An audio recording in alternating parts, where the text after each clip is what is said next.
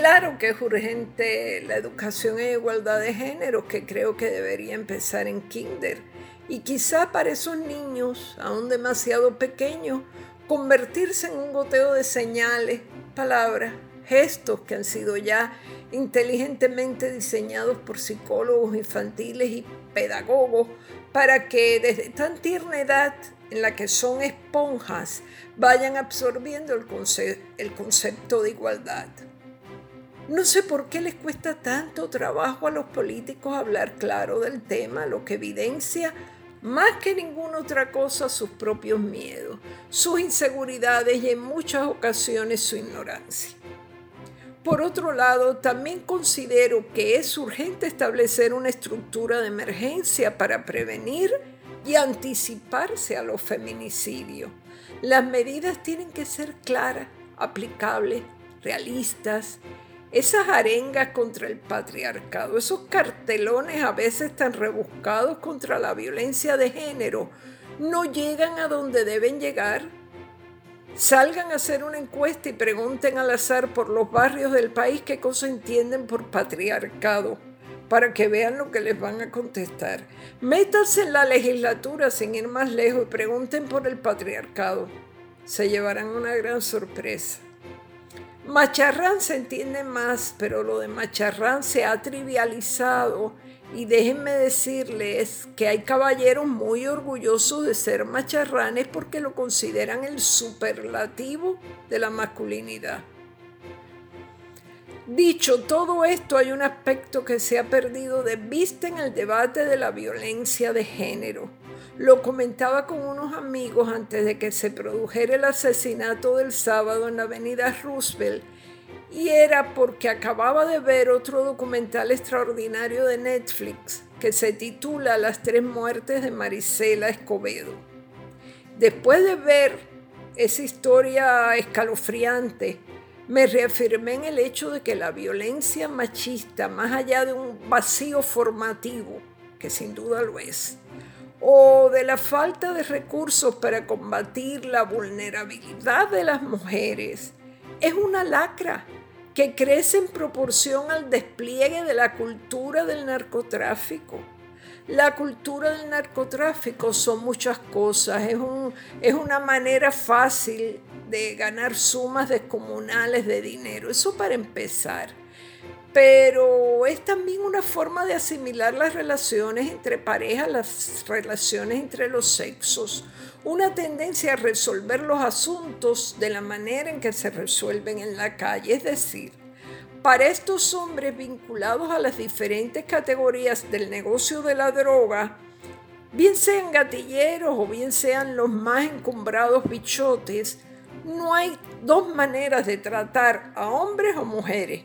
No están hechos para ese cambio de sintonía o de registro, no es propio de ellos puede empezarse a impartir la educación en igualdad de género y decretar el estado de emergencia por feminicidio, del que tanto se habla, y seguramente funcionarán para contener en alguna medida alguna de la violencia machista.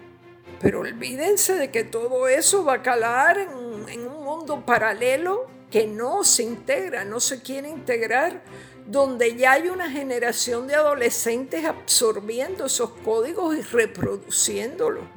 Una de las consecuencias del narcoestado, una de, sus características intrínsecas, es el ajuste de cuentas. ¿Y qué cosa es un crimen machista sino un ajuste de cuentas? El hambre de control es lo que define aquel negocio, lo mismo que define una enfermiza relación de pareja. En el narcoestado se exige la obediencia ciega, no importa el sexo, y se le exige a todo el que en algún momento está por allí participando o de algún modo se beneficia o conoce de las actividades de un bando o de otro. Es muy difícil soltar amarras una vez se mete el pie en ese loazal. Por supuesto que hay agresores que nunca han tenido un vínculo con el bajo mundo, pero hay conductas aprendidas, armas ilegales y hasta un sentido del, honor, honor entre comillas, que es heredado.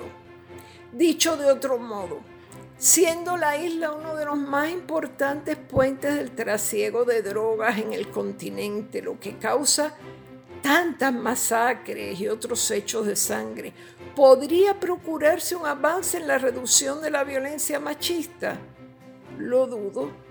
Hay una cultura preponderante que se impone a la otra. Y aunque la víctima nunca se haya metido en nada, sea una mujer trabajadora, una madre dedicada, una joven que como cualquier otra solo quiere salir a divertirse, están rodeadas de un sofocante clima de opresión machista. El tema de este tipo de violencia hay que insertarlo en, en ese contexto espeluznante que es el narcotráfico a escala nacional. Y a los candidatos a la gobernación y a las alcaldías, yo veo que solo se les ocurre hablar de iluminar las calles y rescatar las áreas verdes.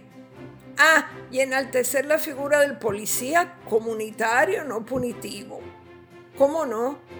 ¿Ustedes creen que puede un policía o dos policías detener una transacción de 10 millones de dólares? No me hagan reír.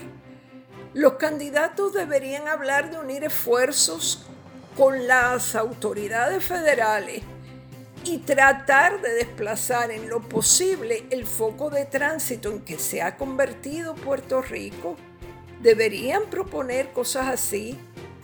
Podría ser un atisbo de una solución a todas las violencias y luego esperar a que se despenalice el consumo que tendrá que despenalizarse algún día a ver si la cosa amaina.